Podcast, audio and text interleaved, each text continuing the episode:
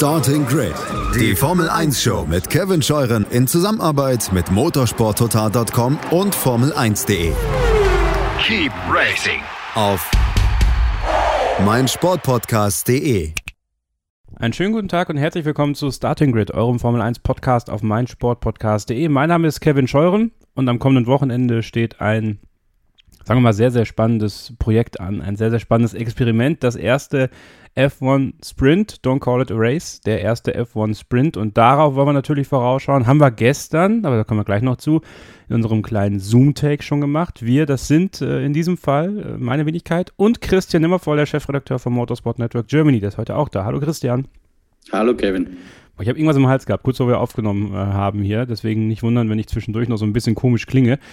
Wir haben äh, aber auch uns einen Hörer heute eingeladen und ich freue mich sehr, dass Alexander Teile zu Gast ist. Er war schon des Öfteren bei uns mal zu Gast in unseren damaligen Live-Podcasts und hat gefragt, ja, du, könnte ich mal wieder mitmachen? Da habe ich gesagt, ja klar. Dann hat man so ein bisschen Terminfindungsschwierigkeiten, aber jetzt hat es geklappt vor diesem doch sehr interessanten Rennwochenende. Alex, schön, dass du dabei bist.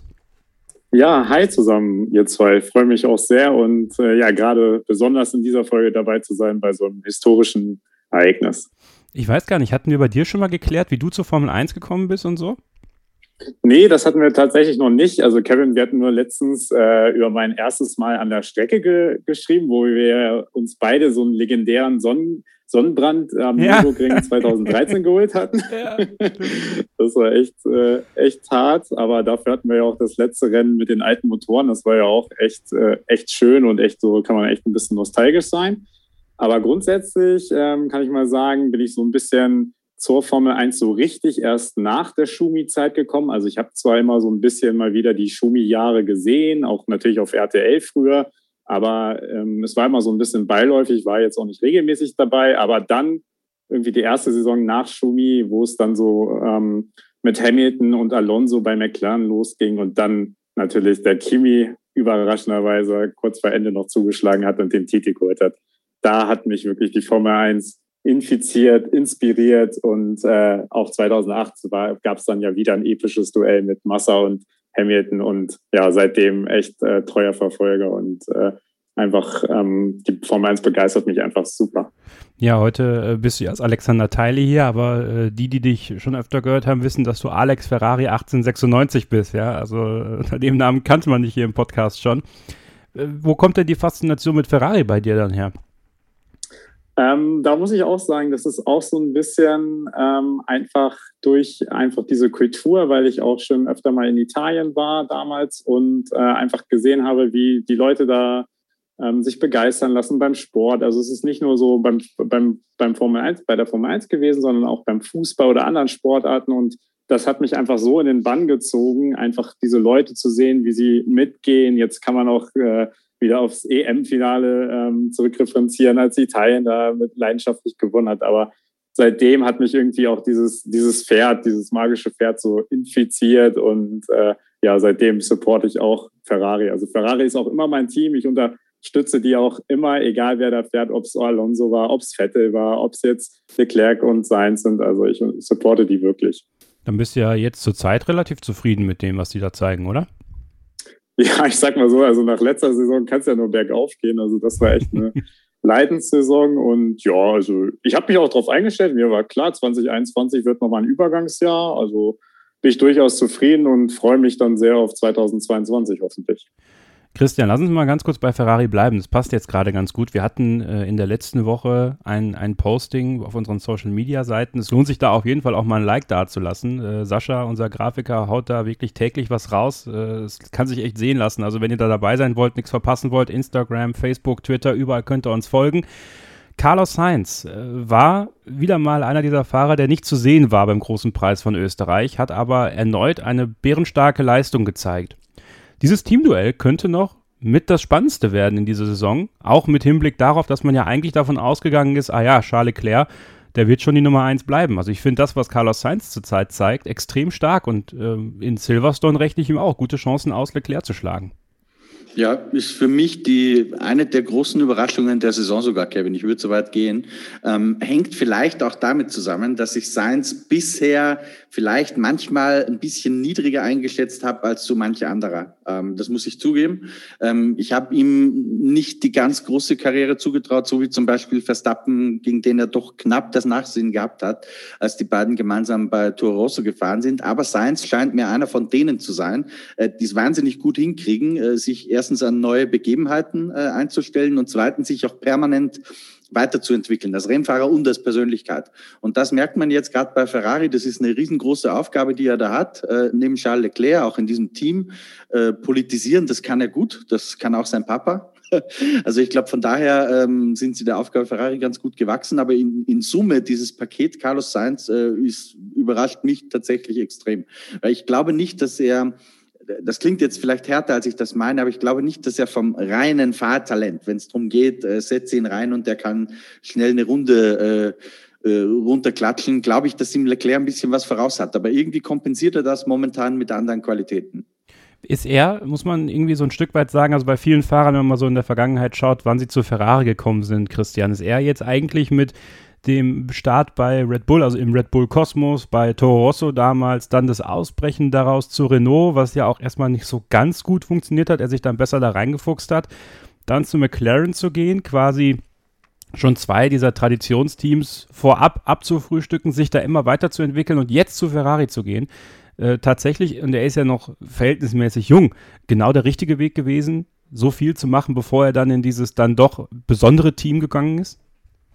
Ich glaube zwar nicht, dass es so geplant war, aber so wie du das jetzt formuliert hast, äh, glaube ich tatsächlich, dass es so ist, weil äh, zu Ferrari zu kommen mit ganz wenig Vorerfahrung, wie der Hase läuft äh, in anderen Teams mit anderen Renningenieuren, ist wahrscheinlich gar nicht so einfach. Ähm, beziehungsweise wirst du dann vielleicht in eine Rolle gedrängt, die du nicht möchtest. Und Sainz hat einfach schon Erfahrungen gemacht, erstmal bei Red Bull mit einem Max Verstappen, der sicher selbst damals schon äh, eine gewisse Persönlichkeit war, vor allem mit Helmut Marko, ähm, auch geprägt in, aus einer Beziehung raus mit seinem äh, sehr starken, dominanten, patriarchalischen Vater.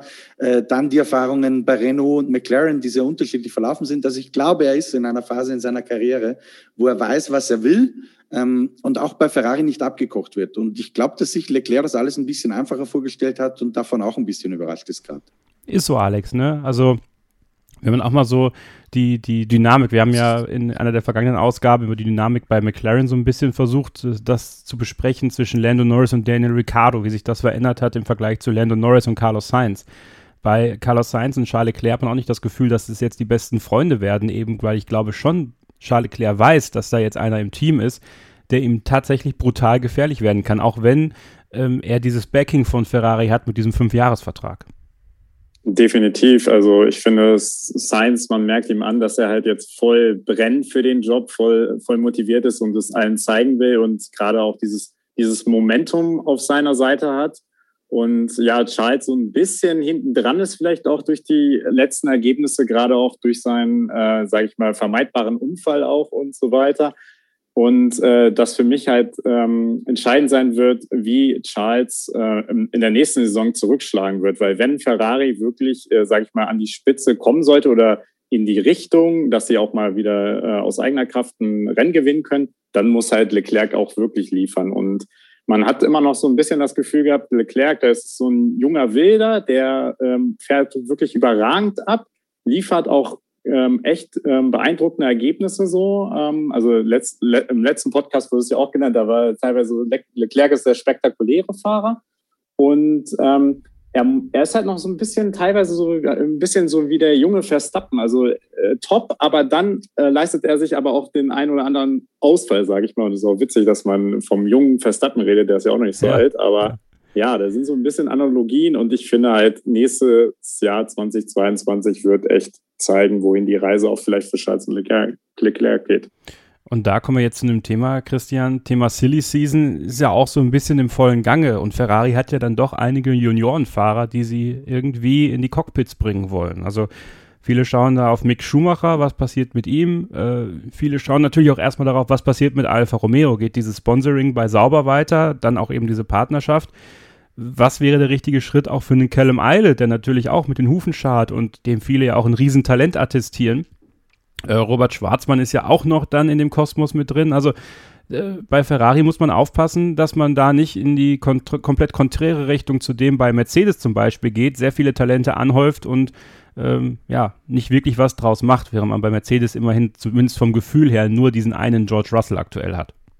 Ja, es ist tatsächlich so, dass Ferrari momentan mehr aussichtsreiche Juniorenkandidaten hat als Cockpits, die sie besetzen können. Äh, das ist äh, in gewissem Sinne natürlich ein Problem, so wie du es dargestellt hast. Andererseits könnte man auch sagen, es ist eine Luxusposition, ähm, weil lieber habe ich viele Junioren, die absolut tauglich sind, als ich habe zu wenig äh, und für die keine Cockpits. Ich glaube, was für Ferrari sehr, sehr wichtig wäre, ähm, wäre, dass Kimi aufhört, am, am besten aus freien Stücken. Ich glaube, niemand will, will äh, zu ihm gehen und sagen, Kimi, schau mal bitte, äh, wir, würden, wir würden ganz gerne, dass du aufhörst, weil wir brauchen das Cockpit für unsere Junioren. Und sind wir mal ehrlich, du bist eh schon ein bisschen alt geworden. Ähm, ich glaube, dass dieses Gespräch möchte keiner mit ihm führen. Von daher glaube ich, dass alle hoffen, dass er von sich aus sagt, ähm, so Leute, das war's. Vielleicht erinnert er sich auch dran, wie es damals bei Ferrari war, als man Michael Schumacher darum bitten musste, die Karriere zu beenden, damit Platz für Kimi Räikkönen ist. Das war ja auch nicht ganz freiwillig damals bei Michael.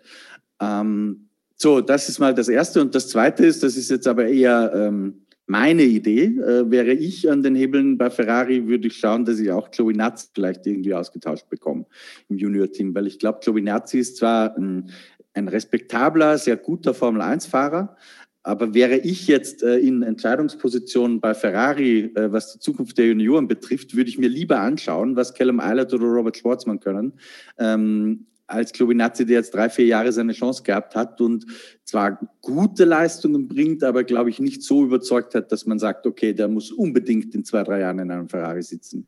Würdest du also mit dem mitgehen, was Corinna Kamper letzte Woche bei uns hier im Hörerstammtisch gesagt hat, äh, die Formel 1-Expertin vom ORF Motorhome, Eilert und Mick Schumacher vielleicht bei Alfa Romeo platzieren und dann bei Haas Nikita Mazepin und äh, Robert Schwartzman quasi als komplett russisches Team, wenn wir da nämlich dann noch weiterspinnen, dass das Team meiner Meinung nach zumindest zwangsläufig an Dimitri Mazepin verkauft werden wird. Das wäre natürlich aus der Ferrari Academy-Sicht äh, die, die logische Konstellation. Ob die denn so möglich sein wird, steht aber auf einem ganz anderen Blatt. Ähm, da sind einfach noch zu viele Fragezeichen, als dass man da eine seriöse Prognose treffen kann. A, hört Kimi auf? Äh, B, was macht Stellantis mit äh, Alfa Romeo? Die Marke bleibt in der Formel 1 oder nicht? Oder ist es wieder das Sauberteam nächstes Jahr? Ist Fred Vasseur dann noch an Bord? Also ich glaube, da gibt es ganz viele Fragen zu klären, äh, bevor diese Fahrerfrage überhaupt diskutiert wird. Von daher ist meiner Meinung nach die Prognose, wie es passieren wird, noch nicht seriös. Ähm, der Ansatz aus Ferrari Academy Sicht, so wie ihn Corinna äh, skizziert hat, genauso müssen wir es machen. Ich glaube, die, die, sind alle reif, Formel 1 zu fahren. Schwarzmann, Ilot und Michael Schumacher. Äh, Michael. Michael. Ja, aber es ist auch schwierig, ne? Mick, Michael, ne? Es ist alles irgendwie das Gleiche. Alex, wie, wie schätzt du diese Situation alleine jetzt mal nur auf dieses Ferrari Junior Team bezogen ein mit dem, was dann für 2022 ansteht? Ja, also ich, ich, ich bin noch ein bisschen, also ich bin noch so ein bisschen hin und her gerissen zwischen ähm, Mick bei Alpha und äh, Mick bei Haas, respektive vielleicht äh, Russian, Russian Dynamite oder was weiß ich, wie man das Team nennen will. Ähm, Russian Time natürlich. Das Team Russian wird Time, einfach ja. Russian Time heißen, wie damals. Ähm, ich weiß es halt nicht. Also ich bin mir, ich bin vielleicht noch ähm, der Meinung, dass wenn Haas wirklich diese Unterstützung von Ferrari kriegt im nächsten äh, oder jetzt auch schon und dann wirklich einen Sprung schafft im nächsten Jahr, dass man vielleicht dann halt auch wirklich sehen kann, dass halt äh, der Mick halt dann auch mal wieder, sag ich mal, Richtung Top 15 fahren kann oder Richtung vielleicht so Top 11, Top 12. Und deswegen bin ich noch so ein bisschen ähm, skeptisch, ob es wirklich der richtige Schritt ist, zu Alpha zu gehen. Ähm, und lass mich gerne überraschen. Also das mit den Formel 2 Fahrern sehe ich, äh, da bin ich ganz äh, bei euch, weil ich sehe das, äh, sehe das ja auch immer, wie gut eigentlich Robert Schwarzmann fährt und ein Eilert. Also machen wir uns nichts vor, der hätte auch letztes Jahr den Titel holen können, äh, wenn er in den entscheidenden Momenten nicht vielleicht ein bisschen Pech gehabt hätte. Also da bin ich sehr gespannt. Ich glaube, Ferrari wird da schon den einen oder anderen Fahrer noch reinbringen. Ja, tatsächlich ist das eine, eine Situation, über die man nachdenken kann, auch im Lager von Mick Schumacher. Ähm, ob man je nachdem, wie die Partnerschaft zwischen Haas und Ferrari weiter verläuft und, und viele munkeln ja auch, dass die eigentlich so in gewisser Weise in dieses Partnersystem mit Ferrari noch mehr rutschen, als es vielleicht bei Alfa Romeo sauber der Fall ist, dass es dann vielleicht gar nicht so unklug wäre, bei Haas zu bleiben, ja? weil man mhm. da dann natürlich mit Nikita Mazepin als Teamkollegen jemanden hat, den er doch deutlich dominieren kann, auch auf längere Sicht und bei Callum Eilert weiß man es halt nicht, ne? weil der kommt natürlich, äh, also Nikita Mazepin ist auch hungrig, ja, nicht falsch verstehen. Aber äh, die Situation wäre natürlich dann interessant, wenn man weiß, okay, äh, es sieht schon gut aus, so nicht auch nach außen, wenn Mick Schumacher seinen Teamkollegen regelmäßig äh, was abnehmen kann. Aber das ist natürlich eine Frage, die muss Ferrari für sich beantworten. Die müssen auch die Fahrer selber beantworten. Ganz witzig übrigens, äh, damit schließen wir dieses Take auch ab. Habe heute bei Instagram ein Video gesehen von der Formel 1. Da war so eine kleine Fanrunde mit äh, Nikita Mazepin und Mick Schumacher. Und dann wurden sie von, äh, von einem weiblichen Fan gefragt, äh, was hören die denn für Musik, bevor die ins Auto steigen? Und ähm, Mick Schumacher, ja, ich höre mir äh, Naturgeräusche an, ich, ich brauche das, um, um, fokussiert zu sein. Und Nikita Mazepin sagt, ja, Techno. Und dann fragt man sich, warum? Ja? Hat Mick gesagt, welche Naturgeräusche? Nee, er hat, äh, ich glaube, es waren irgendwie so Waldwind und sowas, ne? Okay. Ja, der ist ja auch immer mit seinem, äh, er postet ja oft auch Bilder mit seinem Hund irgendwie an seinem See, da wo die wohnen und dann jetzt schwimmen gewesen und so. Also der, der wirkt auch schon eher so wie ein bisschen der ruhigere, gelassenere, lieber in der Natur zurückziehende Mensch, ja. Ja. Aber Nikita, Nikita hört einen Russian Hardbass und äh, bringt sich so dann in Stimmung für die Rennen und für die, für die Sessions. Aber ja, das äh, als kleiner Exkurs hier in die musikalischen Richtungen bei Haas F1. Wir machen jetzt eine kurze Pause. Thema Silly Season wird uns auch noch ein bisschen weiter begleiten heute mit dem Blick auf den großen Preis von Großbritannien. Was passiert denn bitte mit George Russell und wann wird was bekannt gegeben? Was können wir euch darüber erzählen? Vielleicht hat Christian vielleicht auch im Hinterstübchen schon für sich festgelegt. Ja, sind die Artikel schon geschrieben fürs Wochenende? Das erfahrt ihr, wenn ihr dran bleibt. Hier bei Starting Grid, dem Formel 1 Podcast auf meinsportpodcast.de. Wie baut man eine harmonische Beziehung zu seinem Hund auf? Puh, gar nicht so leicht. Und deshalb frage ich nach, wie es anderen Hundeeltern gelingt, beziehungsweise wie die daran arbeiten. Bei Iswas Dog reden wir dann drüber. Alle 14 Tage neu mit mir, Malte Asmus und unserer Expertin für eine harmonische Mensch-Hund-Beziehung, Melanie Lippisch. Iswas Dog mit Malte Asmus. Überall, wo es Podcasts gibt. Willkommen zurück bei Starting Grid, dem Formel 1 Podcast auf meinsportpodcast.de. Kevin Scheuren, Christian Nimmervoll und Alexander Teile stimmen euch ein auf den großen Preis von Großbritannien. Und wenn ihr wissen wollt, wie dieses ganze Prozedere am Wochenende beim F1 Sprint vonstatten geht, dann empfehlen wir euch unsere aktuelle Ausgabe von Zoom. Die könnt ihr im Archiv auf meinsportpodcast.de oder in der Podcast-App eures Vertrauens, wo ihr Starting Grid ja natürlich schon abonniert habt oder spätestens jetzt abonniert nachhören. Da haben Christian und ich euch mal in einer rund halben Stunde alles Wissenswerte zusammengefasst, was zu dem Zeitpunkt, als wir es aufgenommen haben, bekannt war. Ähm, wir empfehlen euch natürlich auch ab Donnerstag wieder jeden Abend die Livestreams auf dem YouTube-Kanal von Formel1.de anzuschauen, denn ein paar Sachen sind noch offen, die werden wir dann am Donnerstag spätestens nachholen. Also es gibt noch ein paar Park Fermé-Sachen, die noch nicht ganz fixiert waren, zumindest zum jetzigen Zeitpunkt. Und da hoffen wir dann auf die allerletzten Informationen dann in den Medienrunden von Silverstone. Aber kleine Programmempfehlung, wie gesagt, einmal dann nach diesem Podcast, wenn ihr es noch nicht getan habt, den Zoom-Podcast von gestern hören, dann seid ihr da top informiert. Und äh, natürlich werden wir gleich auch noch so ein bisschen darüber sprechen, was Alex vom F1 Sprint hält. Aber ich möchte dieses Thema Silly Season nochmal aufgreifen und zu George Russell kommen. George Russell, ein Fahrer, der natürlich ein großes Interesse weckt äh, bei Mercedes. Was passiert mit ihm? Wird er bei Mercedes landen in der kommenden Saison, Christian? Ähm, die Spatzen äh, haben es ja da auch irgendwie schon von den Dächern äh, gesungen, muss man sagen. Er soll, also zumindest haben das einige Medien äh, so ein bisschen kolportiert, vielleicht sogar am Wochenende bekannt gegeben werden in Großbritannien. Aber äh, da hat er jetzt selber einen Riegel vorgeschoben, ne? Genau, George Russell hat, ähm, ich glaube, er hat unseren, unseren Artikel mit Helmut Marko gelesen, der ihm ja die Hand ausgestreckt hat und gesagt, äh, so sinngemäß, wenn der Toto keinen Platz für dich hat, dann reden wir beide mal. Und äh, George Russell hat dann im Podcast F1 Nation gesagt, ähm, er wird sich nicht verschließen, Gesprächen mit anderen Teams, ähm, auch wenn er grundsätzlich loyal gegenüber Mercedes ist. Aber eins ist klar, in Silverstone wird nichts bekannt gegeben. Und das ist auch eine gute Gelegenheit für uns, Kevin, äh, diese ganzen Medienberichte ein bisschen gerade zu rücken. Ich glaube, dass alles angefangen hat mit einem Interview äh, von Martin Brundle auf dem YouTube-Kanal von Sky Sports in England. Ähm, da hat Martin Brundle gesagt, es wäre natürlich charmant, äh, das in Silverstone bekannt zu geben. Klar, zwei Briten beim britischen Grand Prix.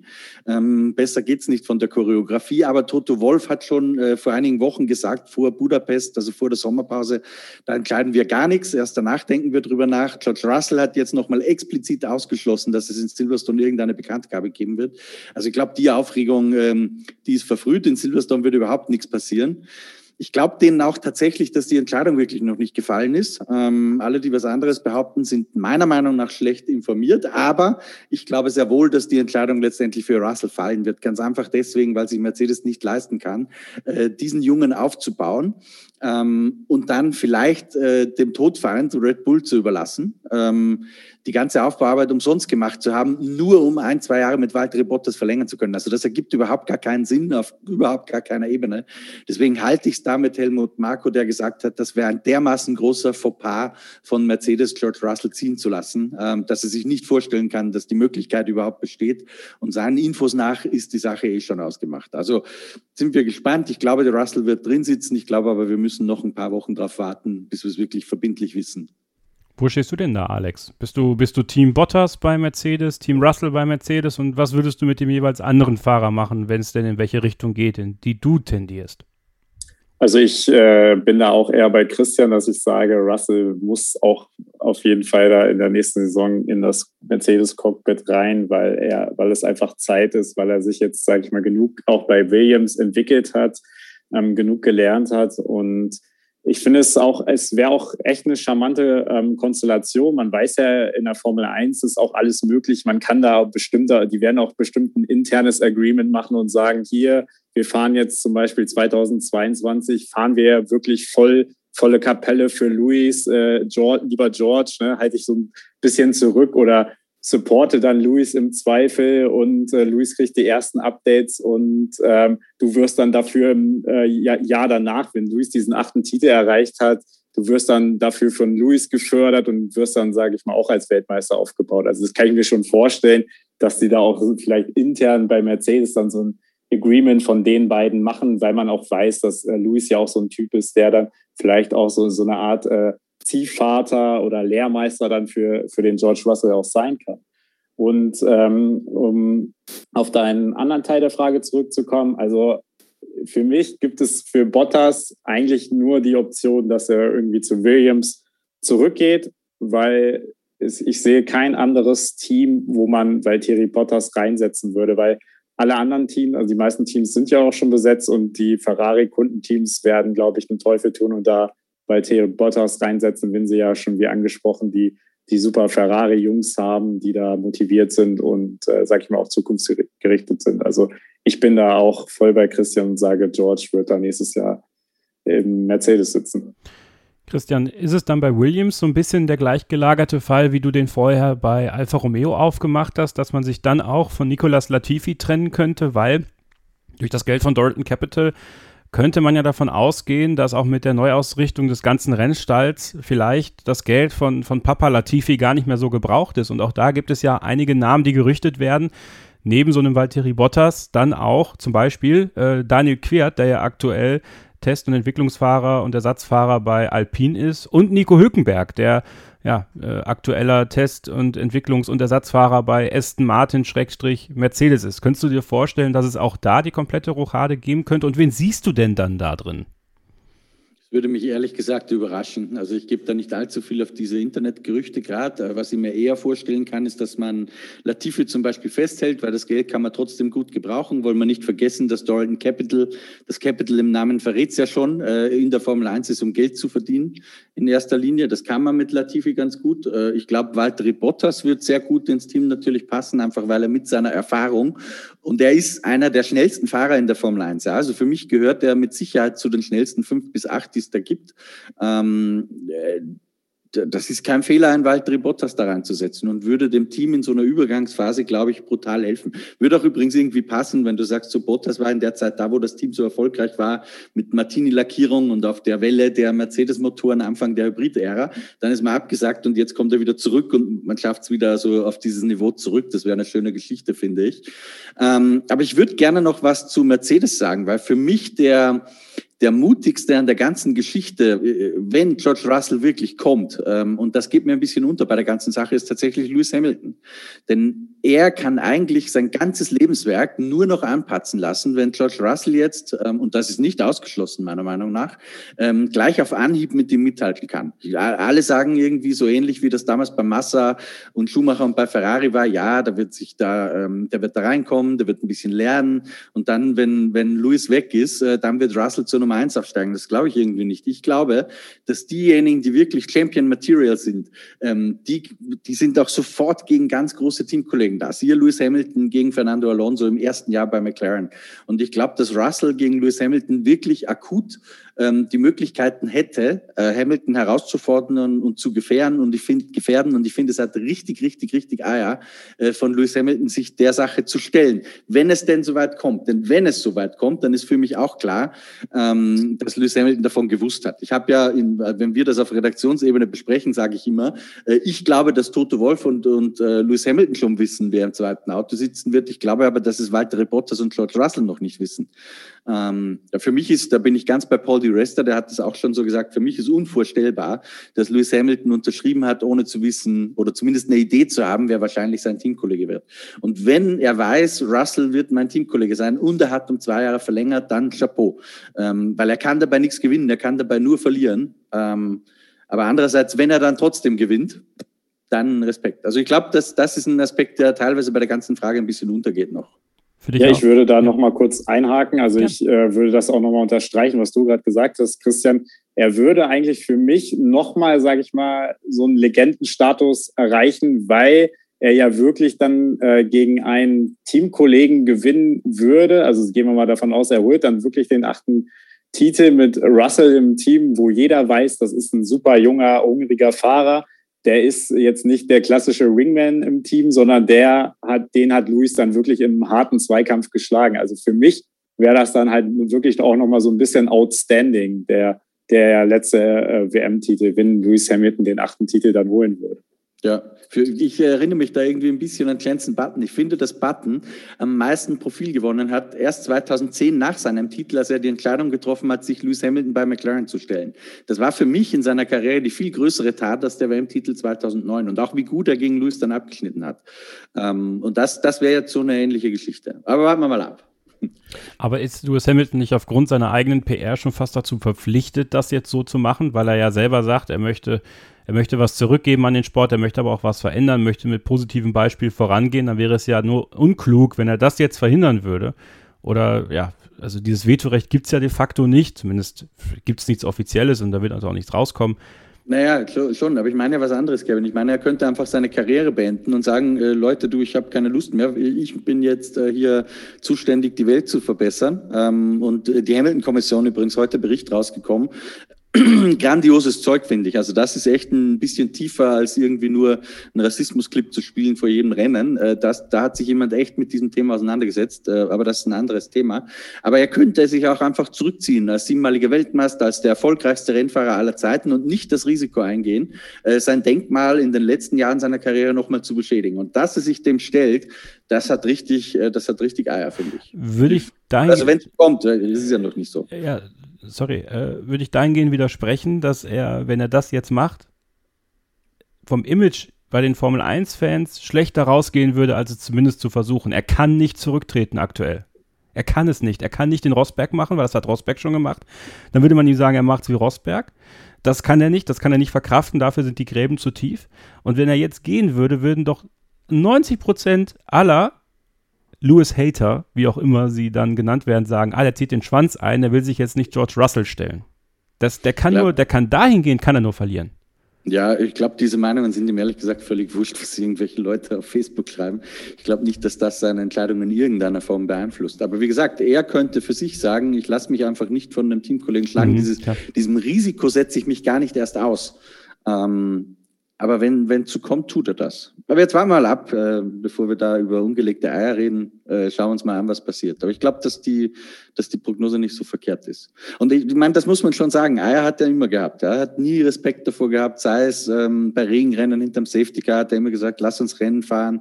Er hat sich jeder Herausforderung von anderen Fahrern gestellt. Er hat bedauert, dass sich Nico Rosberg zurückgezogen hat, ähm, weil er den gern nochmal geschlagen hätte. Also es wird irgendwie passen zu, zu Lewis, finde ich. Und wenn er dann tatsächlich, jetzt äh, reden wir mal über ein ungelegtes Ei, angenommen, die beiden sind tatsächlich Teamkollegen ähm, und er schlägt dann George Russell tatsächlich über ein oder zwei Jahre hinweg bei Mercedes, äh, dann hat er sein Denkmal natürlich nochmal verdoppelt oder verdreifacht. Das muss man auch ganz klar sagen. Weil dann hat er wirklich noch den Generationenkampf für sich entschieden und dann kann er sich beruhigt zurückziehen ist ganz interessant dazu. Ich habe mir jetzt auf F1 TV Access, das kann man ja noch abonnieren, da habe ich mir im Archiv so äh, die Saison-Highlights von 2010, 2011 angeguckt jetzt äh, in, in, der letzten Woche, als ich bei meinen Eltern war.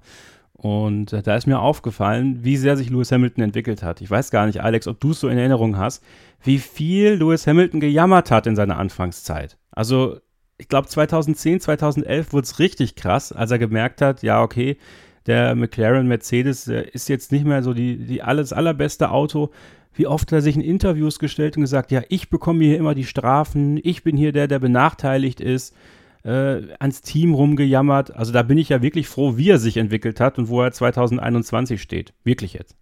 Ja, de definitiv. Also er war auch irgendwie, er war deutlich ungeduldiger. Er war so ein bisschen, also war nicht so ganz, nicht so ganz der Raufbeut wie, wie ein Verstappen vielleicht in den ersten Jahren, aber er war auch nicht der harmloseste auf der Strecke und hat auch durch seine Ungeduld äh, vielleicht auch mal öfter einen Fehler gemacht. Man erinnert sich auch da an die eine äh, Szene in China, glaube ich, wo er auch bei der Boxeneinfahrt das Auto weg, weggeworfen hat und, äh, und so weiter. Und äh, man merkt einfach wirklich bei Lewis Hamilton ist es eigentlich, eigentlich eine Faszination, wie sich so ein Mensch und so ein, so, so ein Sportler so äh, stark wandeln kann. Also wirklich, und jetzt fährt er eigentlich äh, auf allerhöchstem Niveau und macht so gut wie keine Fehler diese Saison durch Druck von Verstappen schon mal den einen oder anderen. Große Podcast-Empfehlung dann in diesem Fall auch nochmal letzte Woche bei Beyond the Grid war Norbert Haug zu Gast und äh, hat da auch eine große Lobeshymne auf Lewis Hamilton gesungen, aber eben auch auf Mika Häkkinen zum Beispiel. Kann ich sehr, sehr empfehlen. Sehr, sehr cooles Interview.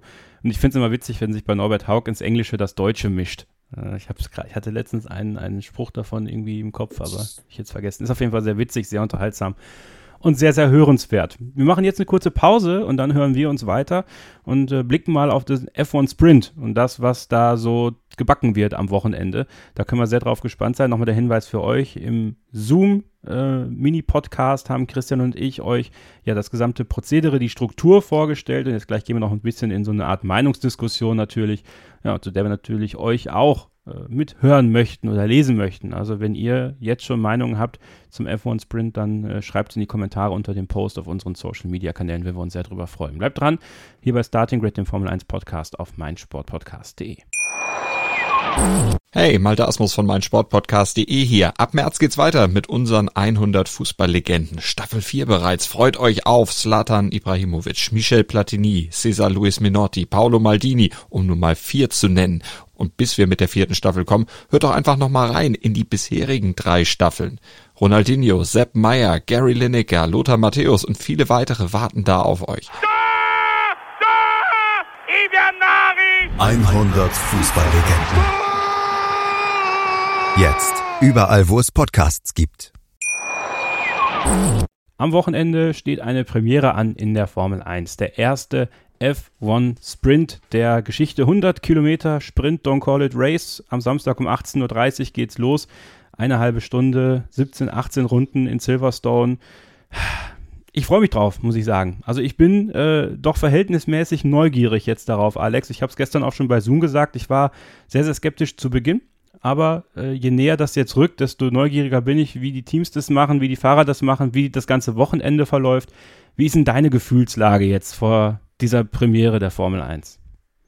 Also eigentlich ganz ähnlich wie bei dir. Also am Anfang dachte ich so, was soll das jetzt? Warum sage ich mal wieder ein neues Format ein und will dieses super Qualifying-Format, was ja wirklich äh, die letzten Rennen sehr spannend war und wirklich, sage ich mal, auch immer ein echter Krimi war, teilweise sogar besser als, äh, als das eigentliche Hauptrennen. Aber jetzt man muss es, man muss es einfach mal versuchen. Ich freue mich auch mittlerweile ähm, sehr, sehr darüber, als ich mir auch die Regeln ähm, bei euch ähm, gestern angehört habe und ähm, gesagt habe, okay, das funktioniert so und so mit den Reifen und man hat nur ein freies Training, äh, man, hat eine, man hat nur Soft-Reifen im Qualifying etc. Also da, da, da, war ich auch schon ein bisschen hyped und bin es immer noch. Und äh, ja, ich freue mich einfach. Ich weiß nicht, ob das jetzt, sage ich mal, für den WM-Kampf vorne so spannend wird, aber ich freue mich auf jeden Fall darüber, dass bestimmt der ein oder andere in diesem äh, Sprint-Qualifying-Modus am Samstagabend da wirklich mal ein bisschen Risiko gehen wird und einfach sagen wird, okay, ich versuche es einfach. Normalerweise starte ich eh von hinten, dann kann ich auch mal volle Kapelle fahren und vielleicht lande ich ja weiter vorne.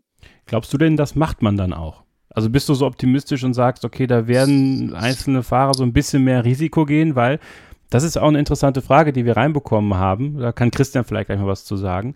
Äh, das Risiko auszuscheiden ist natürlich immens. Alex. Ja, definitiv. Ähm, ich glaube aber wirklich, diese, die Mittelfeldteams, also nehmen wir mal ähm, Ferrari, äh, nicht Ferrari, sondern Red Bull und Mercedes wirklich außen vor, weil die werden kein Risiko gehen. Aber alle Mittelfeldteams, wo du weißt, es ist immer eng. Es äh, kann irgendwie Aston Martin kann gefühlt auf Platz 5 landen oder auf Platz äh, 14. Und ich glaube wirklich, dass diese Teams vielleicht auch mal ähm, sich wagen werden, dann äh, im Sprint-Qualifying vielleicht auch auf dem roten Satz zu starten und dann wirklich zu, zu versuchen, okay, vielleicht fahre ich dann, vielleicht kriege ich die 17, 18 Runden auf dem roten durch, äh, ähm, kalkuliere so ein bisschen mit einer Safety-Car-Phase, kann da den Reifen noch ein bisschen entlasten und komme dann wirklich mit einem roten Reifen durch, wodurch, äh, wodurch vielleicht am Start den einen oder anderen Platz gewinne. Also ich bin da schon sehr optimistisch, dass da wirklich was passieren, ähm, passieren kann. Leider wird es nicht regnen. Das hätte ich noch besser gefunden, wenn man wirklich so einen Tag äh, Regenrennen gehabt hätte und den anderen äh, Tag dann wieder trocken. Aber ja, ich, ich glaube, da passiert schon was. Christian, ähm, mal so eine Sache, die mir jetzt gerade erst einfällt. Was macht, also glaubst du, das macht irgendwas mit den, mit den Teams? Also, dass jetzt auch dieser ganze Wochenendplan so ein bisschen verschoben ist, alles nicht so ist, wie man es sonst gewohnt ist, von wegen freitags äh, vormittags die erste Trainingssession, bisschen Zeit bis zur zweiten Trainingssession. Vor welche Aufgaben stellt das die Teams deiner Meinung nach, auch psychologisch?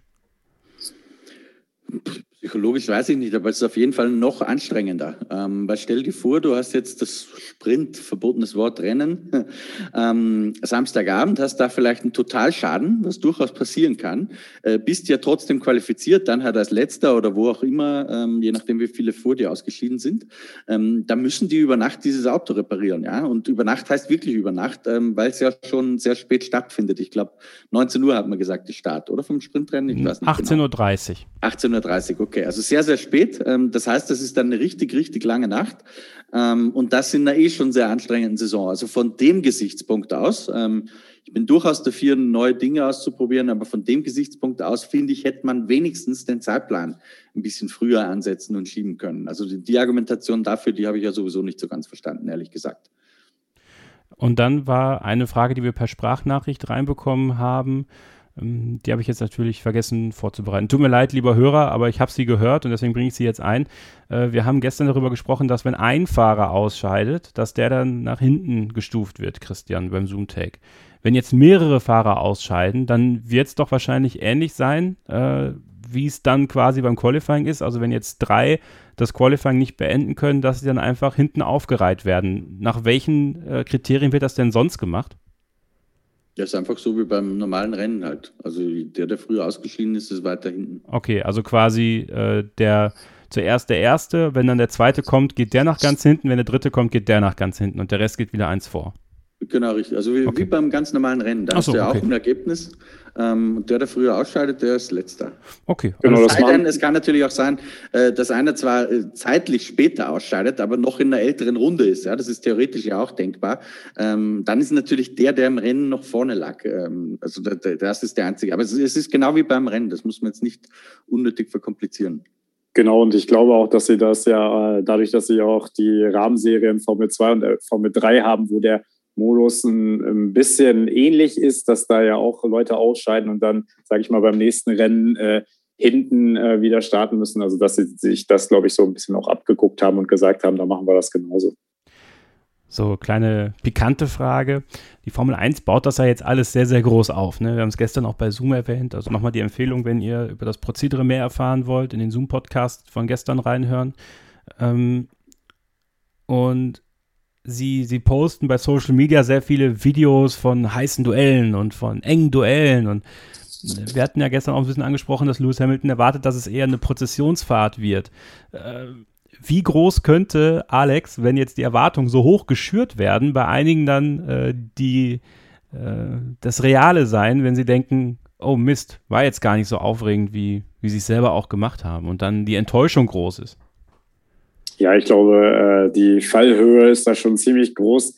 Gerade auch, weil man ja mit dem Veranstalter zusammen alles so ein bisschen geschoben hat, dass es ja wirklich fast zur Primetime ist. Ne? Das Qualifying ist jetzt abends, damit vielleicht auch die Leute vor Ort in England zur Strecke kommen können nach der Arbeit. Und äh, das äh, Sprint-Qualifying ist jetzt auch abends, um, äh, sage ich mal, auch mehr wieder den amerikanischen Markt abzudecken. Also ich glaube wirklich, wenn wir dann so ein eintöniges Rennen haben, wo dann Hamilton und Verstappen sowieso wieder eine Sekunde schneller fahren und einfach wegziehen und die anderen irgendwie in so einem DRS-Train wieder feststecken, dann könnte das, glaube ich, auch ganz schnell wieder Geschichte sein. Also dann bin ich auch mal gespannt, äh, wie sie es dann äh, machen für die zwei ausstehenden Rennen. Ich glaube, Monza und Interlagos war ja soweit geplant, weil ähm, die äh, FIA ja, glaube ich, auch gesagt hat, wenn wir was lernen aus diesem Wochenende in Silverstone, dann werden wir es eventuell sogar schon bei den anderen Sprint-Qualifying-Sessions sogar ändern. Christian, glaubst du, dass wenn das jetzt der totale Reinfall wird, dass sie auch den Stecker sofort wieder ziehen würden? Nee, nicht sofort. Also ich glaube, die drei, die jetzt für dieses Jahr geplant sind, von denen zwei mehr oder weniger fix sind, ähm, die werden wir schon sehen. Es wäre auch Schwachsinn, nach einmal gleich aufzugeben sozusagen.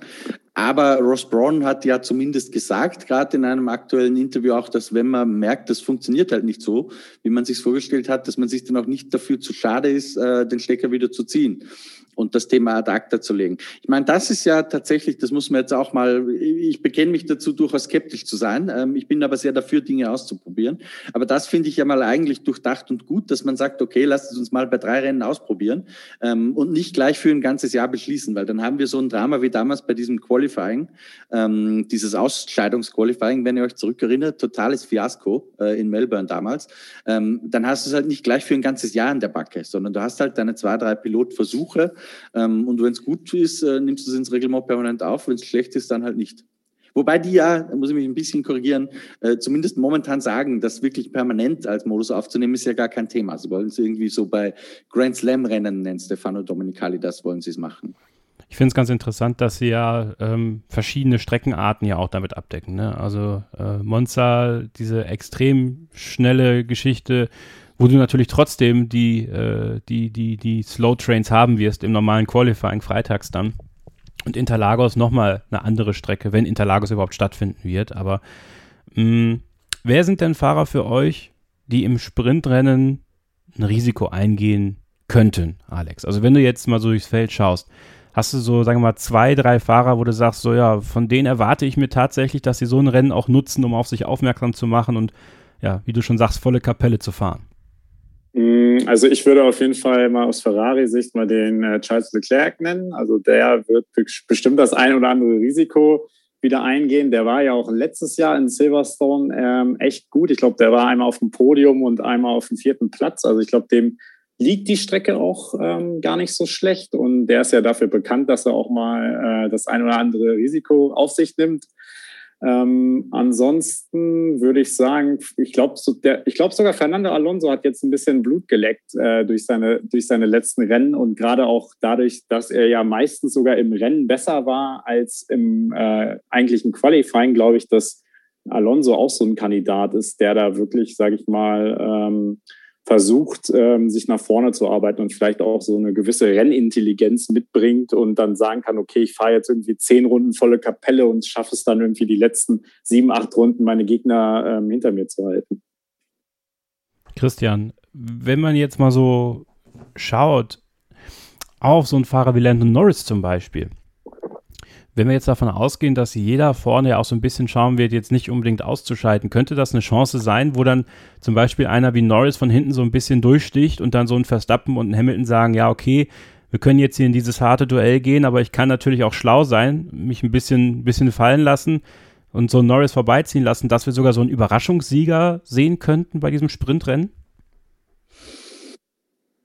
Schwierig. Also mir fällt es echt schwer, all diese Dinge äh, vorherzusehen und, und vorzuahnen, um, um ehrlich zu sein ich kann mir halt nicht vorstellen, das Feld ist so dicht beisammen, wie es noch nie war äh, in den letzten Jahren, äh, weil es immer enger zusammengerückt ist, je länger das Reglement stabil war. Das heißt, ich sehe nicht so recht, wie du in 17 Runden, äh, die wir jetzt in Silverstone zum Beispiel kriegen, Riesensätze machen sollst. Von mir aus äh, ist der ein oder andere mutig und schafft ein wirklich mutiges Überholmanöver. Das ist dann ein Platz in der Startaufstellung. Ja. Sehr hohes Risiko, sehr, sehr geringer Gewinn für dein tatsächliches Ergebnis. Ähm, dass einer tatsächlich fünf, sechs Plätze nach vorn fährt, das, also dafür fehlt mir irgendwie die Vorstellungskraft noch. Äh, das Einzige, wo ich mir das vorstellen kann, ist, wenn einer das Freitagsqualifying, also das Zeitfahren, ähm, wirklich komplett verkackt. Aber das hatten wir auch in der Vergangenheit schon. Ja, wenn, wenn einer das Qualifying am Samstag verhauen hat, dann ist er natürlich am, am Sonntag nach vorne gefahren. Das wäre sozusagen keine Änderung, das wird sich nur verschieben dann. Also mir, mir fehlt so ein bisschen irgendwie die Fantasie dafür, dass ich sehe, wie dieses Qualifying jetzt ähm, oder dieser F1 Sprint, wie er ja offiziell heißt, wie der groß was anderes tun soll, als das in der Vergangenheit eh schon der Fall war. Also wir haben halt jetzt nochmal eine kleinere Ausgabe des Rennens sozusagen. Oh, ich bin sehr gespannt, muss ich sagen. Also ich finde es ich find's schon auch interessant, sich darüber genau diese Gedanken zu machen. Also so ein bisschen Rätseln raten. Ja, absolut. Das ist super spannend gerade. Und ich glaube, wir können auch echt alle gespannt sein, wie das ausgeht am Wochenende. Das, ja. Jetzt kann halt keiner so recht vorhersagen. Ich habe die Alpha Tauris übrigens im, im, Blick für das Sprintrennen. Ich glaube, dass äh, sowohl Tsunoda als auch Gasly da richtig überzeugen können und für eine fette Überraschung sorgen können. Also ich glaube nicht mal die McLaren, weil die wollen natürlich die maximale Ausbeute. Also das ist natürlich interessant, gerade für so ein Mittelfeldteam, Alex, glaube ich, ähm, wie du es auch schon so ein bisschen angedeutet hast, ne? dass genau die, die so auf dieser Schwelle stehen zwischen oberes Mittelfeld, unteres Mittelfeld, dass die an einem guten Tag, glaube ich, äh, richtig für Furore sorgen können. Ja, genau. Also genau, also neben Alpha Tauri vielleicht auch Aston Martin, weil die wissen ja auch einfach, dass sie nicht äh, an, äh, an McLaren oder Ferrari, dieses Jahr so schnell rankommen werden und wissen aber auch, dass sie jetzt kein äh, Hinterbänkler-Team wie Haas sind. Also ich glaube wirklich äh, Aston Martin, Alpha Tauri, vielleicht noch Alpine äh, mit dem Alonso. Das sind so die Teams, die vielleicht für eine Überraschung sorgen, sorgen könnten, weil sie halt auch ab und zu mal im Qualifying auf eine Runde schnell sind. So, Christian, und dann ist natürlich noch diese eine Frage nach den Statistiken eine, die gestellt wird. Ne? Also du hast ja viele äh, Kollegen, die sehr, sehr, sehr nah an Statistiken leben in der Formel 1 und ich glaube, es gibt wenige Sportarten, die so sehr von diesen Traditionsstatistiken leben, wie es die Formel 1 tut. Also das wird für viele noch eine große Aufgabe. Ja, da kann man jetzt natürlich sagen, das sind die, die sich mit einem Klein-Klein beschäftigen. Ähm, aber ich, finde schon, es ist ein bisschen schade, dass die Statistiken dadurch natürlich jetzt verwässert werden. Bisher konntest du auch nicht alles eins zu eins, aber doch sehr vieles einfach sehr schön in der Formel 1 mit der Historie vergleichen. Das geht jetzt so ein bisschen verloren, weil ist die Pole Position, das wissen wir ja, die findet jetzt am Samstag statt. Ja, das ist aber eigentlich nicht das, was der traditionelle Formel-1-Fan als Pole Position versteht. Pole Position war immer der Kampf um die schnelle Runde ähm, im, in einem Zeitfahren. Ayrton Senna, der König der Pole Positions. Äh, damit hat dieses Pole Position-Fahren jetzt in einem Sprintrennen natürlich oder im F1 Sprint ähm, don't call it a race, äh, natürlich überhaupt nichts mehr zu tun. Und gleichzeitig ist der, der die schnellste Runde fährt, also so wie man die Pole Position bisher kennt, der geht mit überhaupt gar nichts mehr in die Statistik ein. Aber was ist das dann? Ist das dann Freitags-Pole-Setter oder, also das ist halt alles ein bisschen diffus gerade. Wie, wie zählt man Qualifying-Duelle? Ist das jetzt derjenige, der, und da würde ich sagen, das ist für mich klar, wenn am Samstag die Pole Position rausgefahren wird, dann zählt fürs Qualifying-Duell zwischen den Teamkollegen, so werden es wir zumindest handhaben, voraussichtlich, dann zählt da natürlich auch der Samstag. Das, was man aber bisher als Qualifying-Duell verstanden hat, nämlich wer ist schneller auf die eine Runde, ähm, das wäre natürlich eigentlich eher der Freitag. Also das, das wird halt alles ein bisschen jetzt äh, verwässert und diffus. Und das ist schade, gleichwohl, äh, das ist halt klein-klein. Ja, da, da kümmern sich ein paar Statistikfreaks drum, die Hardcore-Fans unter den Hardcore-Fans. Ähm, ich beschäftige mich, äh, weil es mich beruflich tangiert ähm, und weil es auch technisch einen ganzen Rattenschwanz nach sich zieht. Ähm, diverse Live-Ticker und alles mögliche. Ja, da mussten Haufen umgestellt werden. Da hat auch keiner dran gedacht, auch bei der Form wahrscheinlich nicht.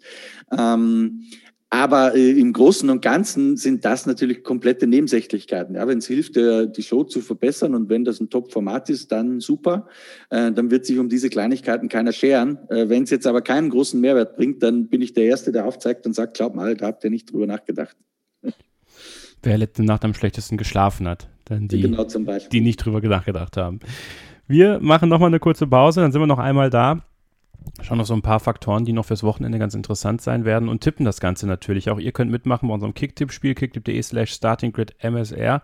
Ich werde da mal wieder ein bisschen Platz machen müssen, damit wieder ein paar von euch dazukommen können, die Bock haben, mit dabei zu sein. Und die, die schon angemeldet sind, vergesst nicht zu tippen, denn äh, nach dem großen Preis von Ungarn gibt es die drei Bücher für die drei Bestplatzierten, die drei Bücher von Stefan Ehlen mit Widmung und Signatur jeweils einmal die Grand Prix-Geschichten. Äh, lohnt sich da auf jeden Fall mitzumachen, dabei zu bleiben und da diesen ersten Halbzeitpreis mitzunehmen. Bleibt dran, hier bei Starting Grid, dem Formel 1 Podcast auf meinsportpodcast.de. Vernimmt sich, was man will, dann wilde Gerüchte entstanden. Fast nichts davon stimmt. Tatort Sport. Wenn Sporthelden zu Tätern oder Opfern werden, ermittelt Malte Asmus auf meinsportpodcast.de. Folge dem True Crime Podcast, denn manchmal ist Sport tatsächlich Mord. Nicht nur für Sportfans. Wir sind zurück hier bei Starting Grid, dem Formel 1 Podcast auf meinsportpodcast.de. Bevor wir nochmal auf so ein paar Key Facts zum großen Preis von Großbritannien kommen, nochmal ein kleiner Hinweis in eigener Sache. Am Montag ist unser aktuelles Vintage-Interview rausgekommen. Vintage, The Past of Formula One, unsere Zeitreise in die Formel 1-Geschichte. Nick Heidfeld war zu Gast. Er ist von 2000 bis 2011 in der Formel 1 aktiv gefahren, ist 97 in die Formel 1 gekommen als Testfahrer von McLaren Mercedes und hat mit mir ausführlich über seine Karriere gesprochen. Und ich finde, das ist ein sehr schönes Interview geworden. Und deswegen würde ich mich freuen, wenn ihr da alle nochmal eifrig reinhört, denn ihr habt genug Content für die nächsten Tage hier von Starting Grid. Und ich finde, das war ein Interview, was man auf jeden Fall hören sollte, aus einer Zeit, wo sehr viele deutsche Fahrer in der Formel 1 gefahren sind und sehr viel Euphorie in Deutschland für die Formel 1 herrschte, Christian. Und diese Euphorie, die wünschen sich ja viele Formel 1-Fans zurück, unter anderem auch Alex, ähm, bevor er ähm, ja über seine Gefühlslage, was das angeht, sprechen kann. Vielleicht etwas, was in Zukunft ansteht, nämlich deutsche Hersteller in der Formel 1, äh, Motorenhersteller. Was gibt es denn da jetzt Neues von diesem Motorengipfel? Was wissen wir jetzt? Was wissen wir aber auch nicht? Also was wir wissen, und ich glaube, das ist die Schlüsselnachricht draus, dass man sozusagen gesagt hat, wir fangen wieder beim weißen Blatt Papier an, mehr oder weniger, ähm, und zähmen das Pferd jetzt von der anderen Seite auf, nämlich im Sinne von, äh, bevor wir darüber nachdenken, welche Technologien wir eigentlich äh, da zur Anwendung bringen, überlegen wir uns erstmal, wie viel soll denn diese Motorentechnologie überhaupt kosten? Da ist momentan eine Summe von 100 Millionen Dollar Entwicklungskosten im Gespräch. Das klingt jetzt erstmal nach sehr viel, ist aber extrem wenig, wenn man das mit den aktuellen Motoren vergleicht. Also die haben wahrscheinlich irgendwo im Bereich 500 Millionen Euro verschlungen. Ähm, so, und wenn dieser Kostenrahmen mal definiert ist, das soll jetzt sehr, sehr schnell geschehen und da wird es auch schon in Silverstone die nächsten Meetings dazu geben, allerdings nicht mehr von den CEOs, sondern wieder auf der kleineren Ebene sozusagen. Äh, wenn dieser Kostenrahmen mal definiert ist, dann wird es, denke ich, relativ schnell gehen, dass man einen Schritt nach dem anderen auch festzurrt, wie könnte denn das Formel-1-Triebwerk der Zukunft jetzt aussehen. Und da gibt es aktuell verschiedene Varianten. Das eine ist, man bleibt beim V6, äh, den man in seiner Bedeutung reduziert und rundherum jede Menge Green Technology reinbringt. Oder man sagt, man macht tatsächlich einen komplett neuen Motor. Auch das ist eher realistischer geworden. In Spielberg zum Beispiel ein Vierzylinder, also äh, ein downgesiztes Aggregat mit äh, die Ideen hin bis zu Vorderradantrieb, was de facto, man muss die Kinder ja auch beim Namen nennen, Allradantrieb in der Formel 1 wäre. Also da ist sehr viel offen noch momentan. Ähm, und die zweite große Message, die aus diesem äh, Motorengipfel hervorging, so wie man mir das erzählt, äh, war es im VW-Konzern, weil sich das alles eben sehr im Klein-Klein auf der Ebene Horner, Marco, äh, Wolf und so weiter äh, nicht voranbewegt hat und die alle ihr Revier verteidigt haben. Am besten lassen wir die Motoren so, wie sie jetzt sind, weil da haben wir einen schönen Wettbewerbsvorteil. hat man bei VW eigentlich nicht mehr dran geglaubt, dass das noch was werden kann. Ähm, und in Spielberg bei diesem CEO-Meeting äh, hat man jetzt doch wieder das Gefühl, dass da was vorangehen könnte. Äh, wenn denn dann Kelenius spricht statt Toto Wolf und äh, andere CEOs. Äh, da wird ein bisschen größer gedacht, offensichtlich, als nur an die nächste Formel 1 WM, sondern da geht es darum, die, die äh, Wende in der Automobilindustrie gut zu meistern. Und da kann natürlich auch die Formel 1 als Kommunikationsinstrument eine Rolle spielen. Ähm, das heißt, da besteht wieder Hoffnung. Und äh, seitens Volkswagen ist es wohl so, das hat man da durchblicken lassen, dass man nicht mit, zwangsläufig mit nur einer Marke reingehen würde, nämlich Audi und Porsche, die ja ähm, die ja beide da zuletzt geliebäugelt haben mit der Formel 1, sondern dass auch durchaus denkbar ist, möglichst viele Synergien zu nutzen. Also de facto ein Grundkonstrukt an Motor zu bauen, äh, damit aber gleich zwei Marken ins Rennen zu schicken. So ähnlich wie man das früher in Le Mans gemacht hat, wobei der Unterschied wäre, damals in Le Mans sind Audi und Porsche ja wirklich komplett mit eigenen Programmen, alles selbst gebaut, gegeneinander angetreten. Das wäre in der Formel 1 natürlich anders, da würde man die gleiche technologische Basis nutzen. Aber es geht jetzt eher primär darum, dass es dann eine Motorenpartnerschaft wäre, sprich theoretisch äh, Red Bull mit Porsche ähm, und ein anderes Team mit Audi. Also ich glaube nicht, dass VW es machen würde als reiner Motorenlieferant. Das halte ich für fast ausgeschlossen. Was glaube ich schon möglich ist, ist, dass man sagt, man kauft zum Beispiel Anteile bei, man kauft sich bei Red Bull ein, macht ein Joint Venture, so ähnlich wie BMW Sauber das früher hatten, mit der Möglichkeit, Red Bull wird ja auch nicht ewig Formel 1 machen, nehme ich mal an ähm, dass man irgendwann halt den Ramsch verkauft. Ja? Also Helmut Marko und Dietrich Mateschitz sind auch nicht mehr die Jüngsten. Ich habe vor vom Lebenswerk beider allergrößten Respekt, aber die gehen auf die 80 zu. Ähm, irgendwann ähm, wird das auch mal aufhören, weil das sind die zwei großen Treiber bei Red Bull in der Formel 1. Und dann wäre natürlich eine Partnerschaft mit einem Konzern wie VW, dem man auch gleich eine wunderbare Motorenfabrik mit anbieten kann. Aha, großer Zufall. Ähm, wäre natürlich perfekt dafür und wäre das äh, perfekte Exit-Szenario äh, für Red Bull aus der Formel 1. Und für VW wäre es der perfekte Einstieg, weil ich kann mir irgendwie ähm, einfacher vorstellen, dass Fritz Enzinger, ähm, Dietrich Mateschitz und Helmut Marko bei Williams Birn Schnaps und irgendwie steirische Kürbiskernjausen beisammensitzen und so einen Deal ausverhandeln, als dass äh, Fritz Enzinger und Herbert Diss bei den Scheichs im Bahrain sitzen und das irgendwie ausmachen. Das ist ein reines Gefühl meinerseits, das natürlich nicht evidenzbasiert, um ein Corona-Wort zu strapazieren. Hast du eigentlich jemals mit Dietrich Matteschitz gesprochen?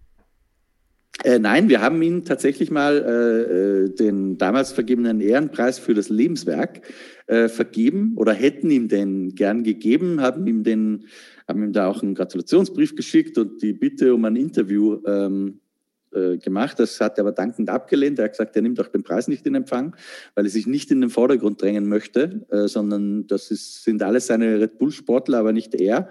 Ähm, ja, so, und deswegen hat das nie, nie stattgefunden. Er ist ja ein sehr medienscheuer Mensch und ich habe leider, was ich sehr schade finde, nie das Vergnügen gehabt, ihn interviewen zu dürfen.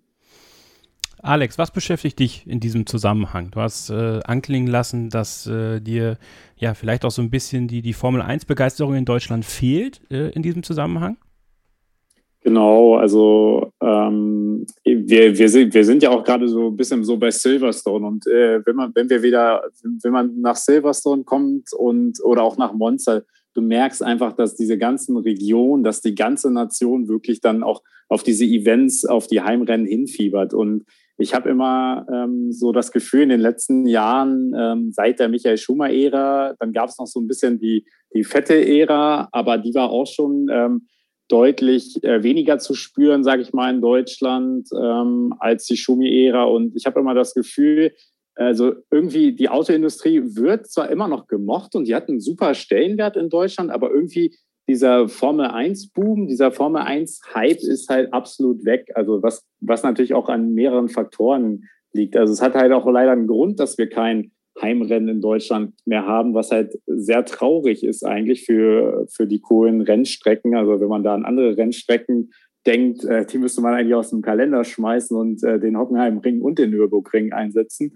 Aber ähm, ja, mich, mich, mich beschäftigt das einfach, dass äh, so eine ähm, tolle, sage ich mal, tolle Sportart und ja auch so ähm, vom Ingenieurwesen so begeisternde Sportart eigentlich so ein bisschen, äh, sag ich mal, an, deutlich an Stellenwert verloren hat. Und da liegen meine Hoffnungen natürlich zum einen in dem Thema, was äh, Christian gerade geschildert hat, dass wirklich diese deutschen Hersteller wieder in die Formel 1 kommen und so, sage ich mal, ein bisschen auch vielleicht ein anderes äh, Licht auf die Formel 1 werfen und sagen, okay, wir haben jetzt wirklich wieder Porsche und Audi, die, die stehen auch für Nachhaltigkeit bei der VW Konzern sich auch darauf ähm, committed hat. Äh, wir stehen vielleicht auch für einen Teil von Elektrifizierung, wir wollen mit E-Fuels ähm, dabei sein und so weiter, dass man so auch, ähm, sage ich mal, in Deutschland auch wieder ein bisschen, sage ich mal, Identität schafft für den Motorsport, weil es ist irgendwie das Problem, man hat äh, dieses Mercedes-Werksteam, die waren vorher, waren die, äh,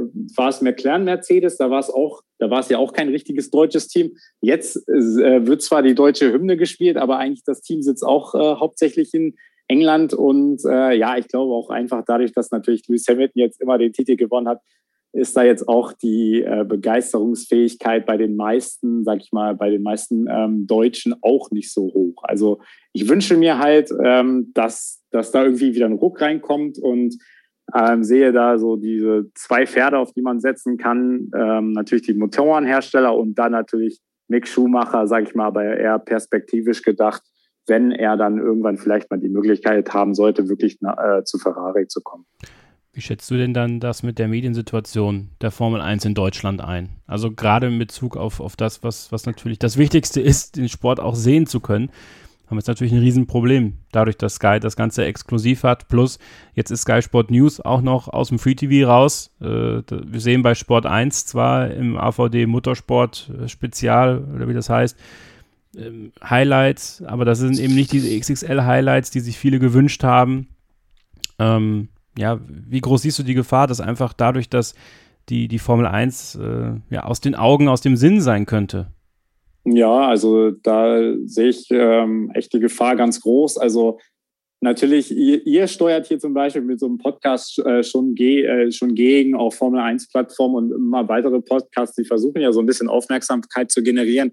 Aber es reicht halt leider nicht so, sage ich mal, für den Otto-Normalverbraucher, der sich vielleicht mal Sonntagnachmittag so ein Rennen äh, spontan anschauen würde. Also ich kenne auch viele Bekannte, die wirklich sagen, okay, ja, hier ist Formel 1, ah, wusste ich gar nicht, ja, schaue ich mal rein, ah, Mist, ja, gibt's ja nicht mehr bei RTL so. Und das ist echt echt schade und ich glaube auch, äh, dass das echt äh, ja ein schlechtes Timing war, auch mit Mick äh, Schumacher, dass halt äh, dieser Free TV Vertrag jetzt, sage ich mal, äh, nicht verlängert wurde und äh, ja, wahrscheinlich wird man dann, wenn, sage ich mal, Mick äh, im deutlich besseren Auto wieder sitzen würde, äh, wahrscheinlich in drei, vier Jahren, vielleicht wird man dann halt als, äh, äh, als äh, TV-Anstalt wahrscheinlich einen teureren Vertrag schließen müssen um dann aber auch wieder diese ähm, Anzahl an Leuten in Deutschland zu erreichen. Christian, eine Frage, die mir da so in dem Zusammenhang, kam, da bringe ich wieder Bernie Ecclestone tatsächlich ins Spiel. Die Situation, wie wir sie zurzeit in der Formel 1 haben, mit den, mit den Rechteinhabern, mit denen, die das Ganze äh, vermitteln. Bernie Ecclestone, hatte man zumindest immer das Gefühl, dass der deutsche Markt für ihn extrem wichtig war. Gut, er hatte natürlich Michael Schumacher als Zugpferd, aber es waren so viele andere deutsche Fahrer da. Nick Heidfeld, ich habe es gesagt, Heinz-Harald Frenzen, Timo Glock, Nico Rosberg, Sebastian Vettel später. Und jetzt halt dieser eher US-amerikanische zentrierte äh, Rechtevertreiber mit Liberty Media, der auch Exklusivpartnerschaften nimmt, der sie, der sie vielleicht auch will.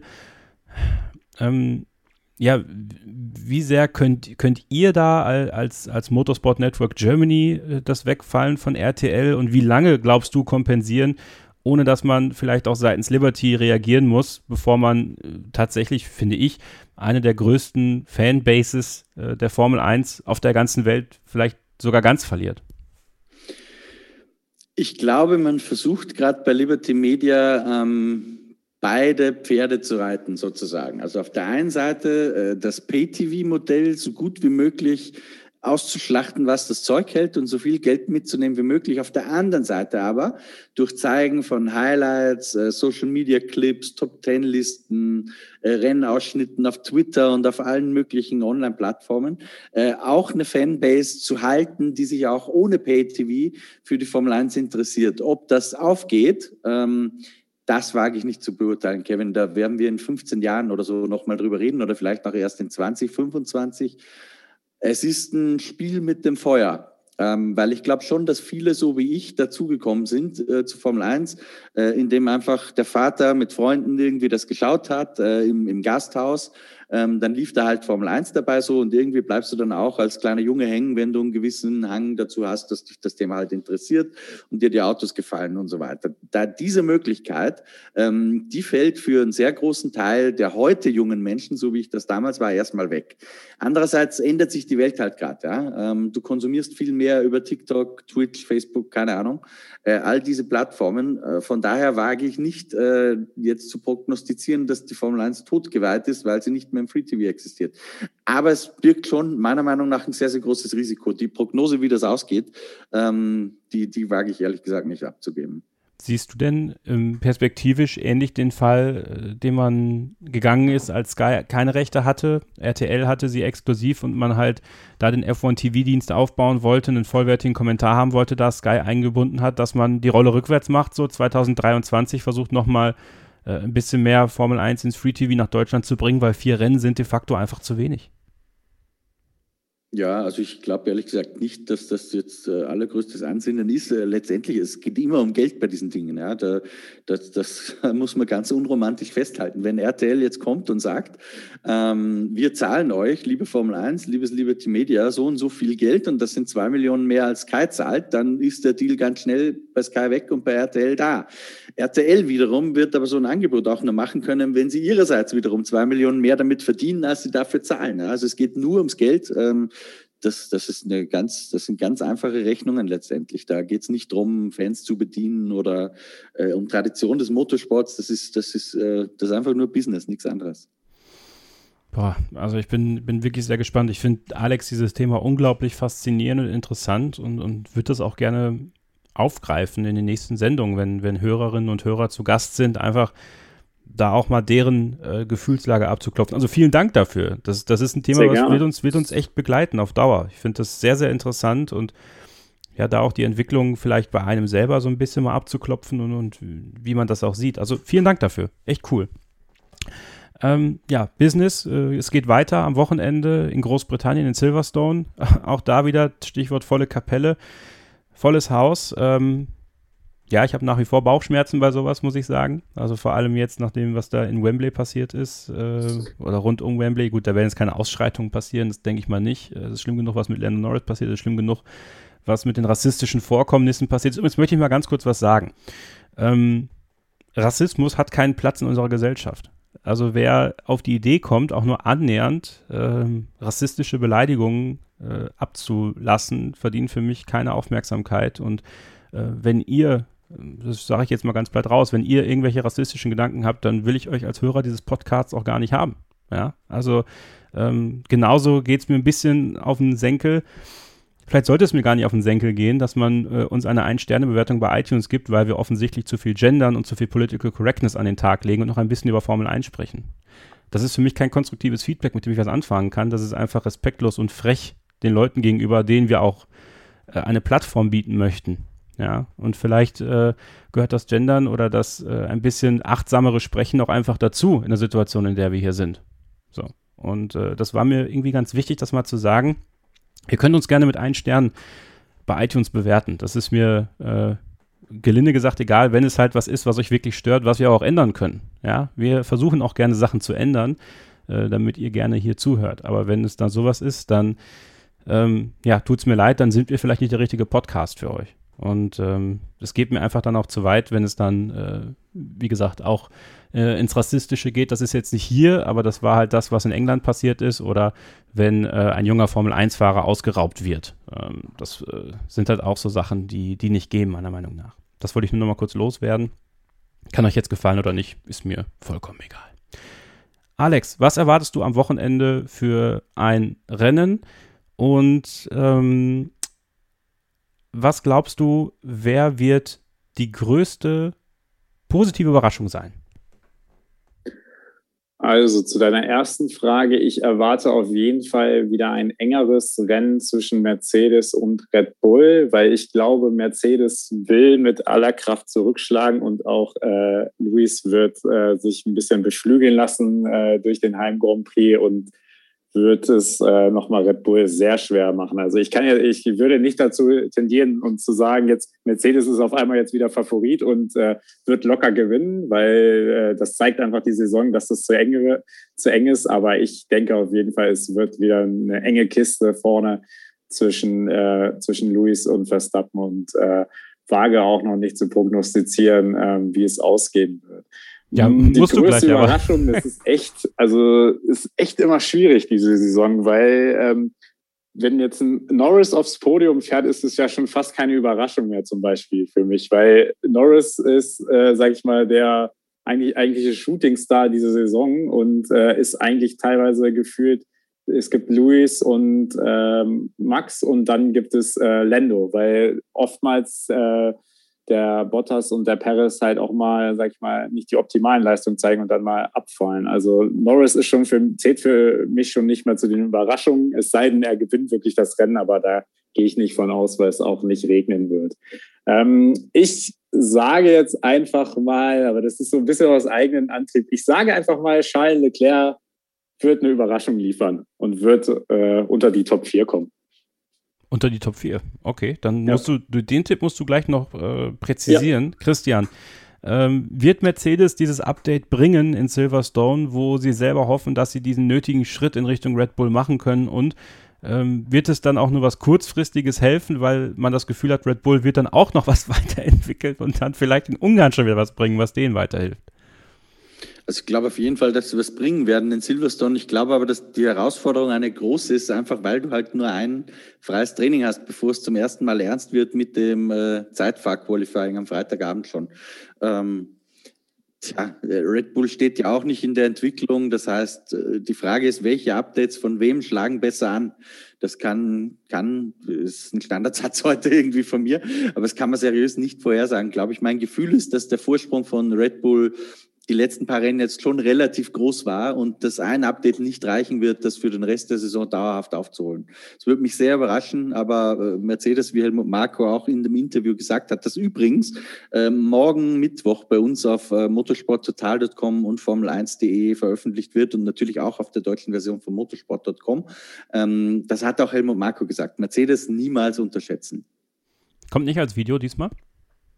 Nee, kein Video. Wir hatten ah. tatsächlich ein technisches Problem, fand ich aber ganz witzig im Nachhinein, ähm, weil wir haben ja immer diesen Modus operandi gehabt, Helmut Marco und ich, wenn wir uns getroffen haben. Ähm, wir sprechen ganz offen über alles ähm, und hinterher gehen wir nochmal drüber, über das Gesprächstranskript und wenn da Dinge dabei waren, die nicht für die Öffentlichkeit bestimmt sind, dann haben wir uns halt drüber unterhalten, ob das raus kann oder nicht. Ähm, das ist natürlich bei einer Videoaufnahme komplett äh, anders. Da kannst halt nichts dazwischen mal eben so rausnehmen oder nicht so einfach. Ähm, deswegen war das ein anderes Gespräch und diesmal nur nachzulesen, leider. Hat er denn wieder ein Döschen zum Frühstück getrunken? Ja, ah, das weiß ich nicht, weil ich ihn ja nicht gesehen habe. Ach so, ah, ihr habt dann telefoniert. telefoniert. Im Ohr und genau. Okay, schade. Da hätte ich gern gewusst. Ähm, gut, dann würde ich sagen, ähm, ja, nur kurz meine Meinung. Ich glaube, Mercedes wird näher rankommen, aber es wird nicht reichen, Red Bull zu schlagen. Und äh, ja, meine positive Überraschung, glaube ich tatsächlich Daniel Ricciardo an diesem Wochenende. Ich äh, glaube, wir werden einen veränderten Daniel Ricciardo sehen, was heißt verändert, aber wir werden einen, einen stärkeren Daniel Ricciardo sehen. Der war ja auch jetzt bei der Nachtschicht im, im Werk bei McLaren und, und hängt sich da wirklich sehr rein. Und ich glaube, der wird äh, für eine gute, gute, gute Überraschung sorgen. In welchem Rennen? Das weiß ich nicht. Ja, vielleicht sogar nur im Sprintrennen, aber selbst das wäre ja äh, eine schöne Sache für ihn.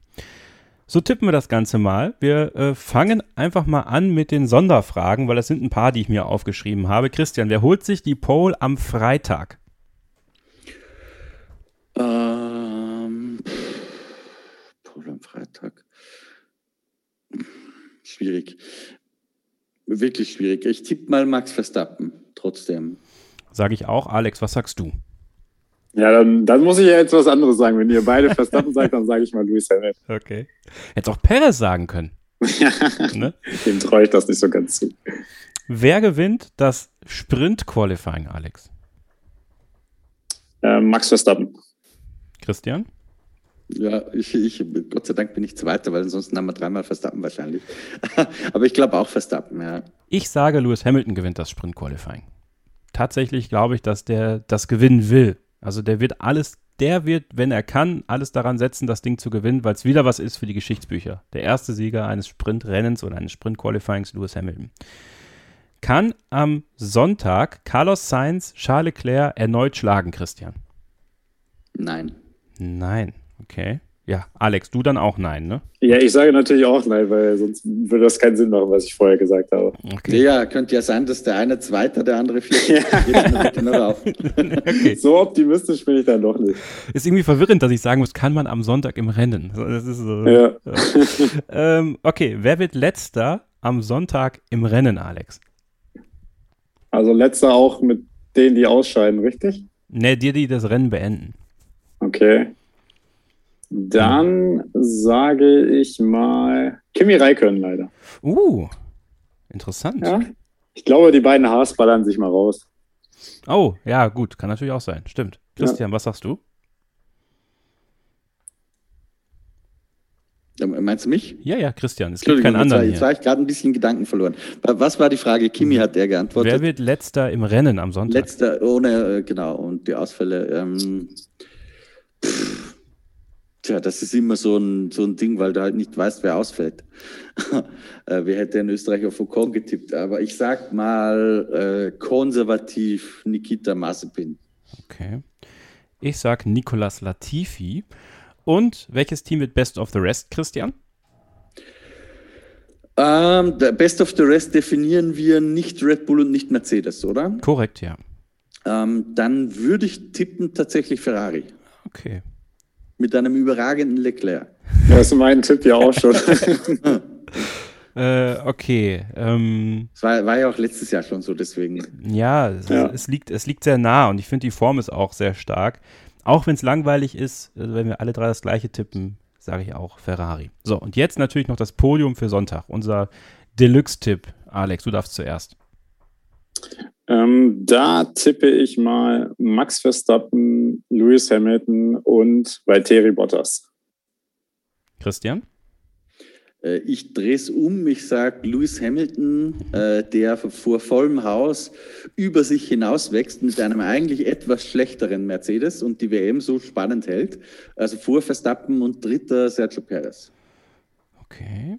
Ich sage auch Max Verstappen vor Lewis Hamilton und Carlos Sainz. Ja, damit ich da dann auch diesen konstanten konkurrenten Tipp hier vorweisen kann. Das habe ich mir notiert, das werde ich dann in die Analyse mit einfließen lassen und ich bedanke mich wirklich sehr bei Alexander Teile, dass du heute hier dabei warst. Hat sehr viel Spaß gemacht. Ich hoffe, dir auch.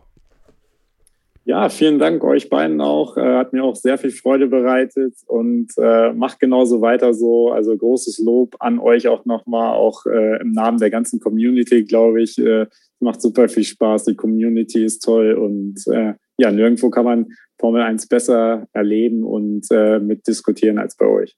Dankeschön. Das, äh, das Lob an die Community möchte ich hier mal zurückgeben. Es macht sehr viel Spaß mit euch, egal ob bei Facebook oder Telegram.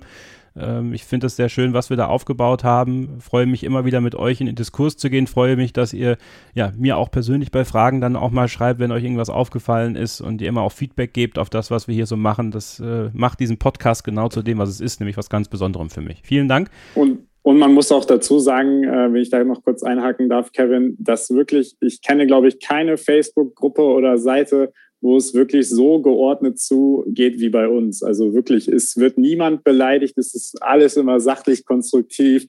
Äh, mal natürlich ein bisschen ironisch oder mit, mit dem einen oder anderen Augenzwinkern, aber es ist wirklich echt toll und wirklich jeder ist da äh, echt diszipliniert. Also wirklich großes Lob. Wenn das nicht Werbung für euch alle ist, da dazu zu kommen. Starting Grid F1 Fans bei Facebook, Starting Grid Fans bei Telegram. Äh, kommt gern dazu, diskutiert mit uns und ja, seid einfach dabei, wenn es am Wochenende auch wieder in der Formel 1 rund geht. Vielen Dank auch an dich, Christian, fürs Mitmachen. Bitte gerne. Christian und mich seht ihr dann am Donnerstag, Freitag, Samstag, Sonntag und Montag im Livestream bei Formel1.de auf dem YouTube-Kanal. Also äh, pickepacke volles Programm am Wochenende. Ihr habt jetzt noch die Möglichkeit, direkt rüber zu switchen zu unserem Zoom-Take, zu unserem Zoom-Podcast rund um das Reglement und die Strukturen des F1 Sprints und natürlich das Vintage-Interview mit Nick Heidfeld auch noch nachzuhören bis zum Wochenende. Euch wird also nicht langweilig. Vielen Dank euch allen fürs Zuhören und bis zum nächsten Mal. Bleibt ihr bitte gesund, passt aufeinander auf und keep racing. Starting Grid, die Formel 1 Show mit Kevin Scheuren in Zusammenarbeit mit motorsporttotal.com und Formel1.de. Keep racing Auf meinsportpodcast.de. Wie baut man eine harmonische Beziehung zu seinem Hund auf? Puh, gar nicht so leicht. Und deshalb frage ich nach, wie es anderen Hundeeltern gelingt, beziehungsweise wie die daran arbeiten. Bei Iswas Dog reden wir dann drüber. Alle 14 Tage neu mit mir, Malte Asmus und unserer Expertin für eine harmonische Mensch-Hund-Beziehung, Melanie Lippisch. Ist was, Dog? Mit Malte Asmus. Überall, wo es Podcasts gibt.